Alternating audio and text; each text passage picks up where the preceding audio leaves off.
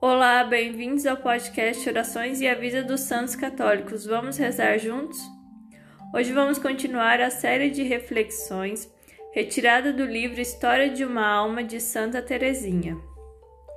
Santa Teresinha se perguntava por que as almas não recebiam as mesmas graças.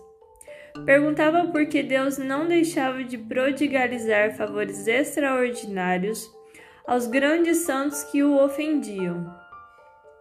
Ela encontrou a explicação na natureza e a chamou de Jardim de Jesus, onde compara as flores a almas.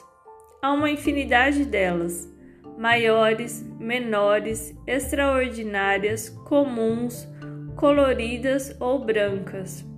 Todas elas, da mais exuberante à mais simples, são cuidadas por Deus da mesma forma, com o mesmo amor que o mistério de Deus consiste em ter que se abaixar até a flor mais pequenina do jardim, que é próprio do amor abaixar-se.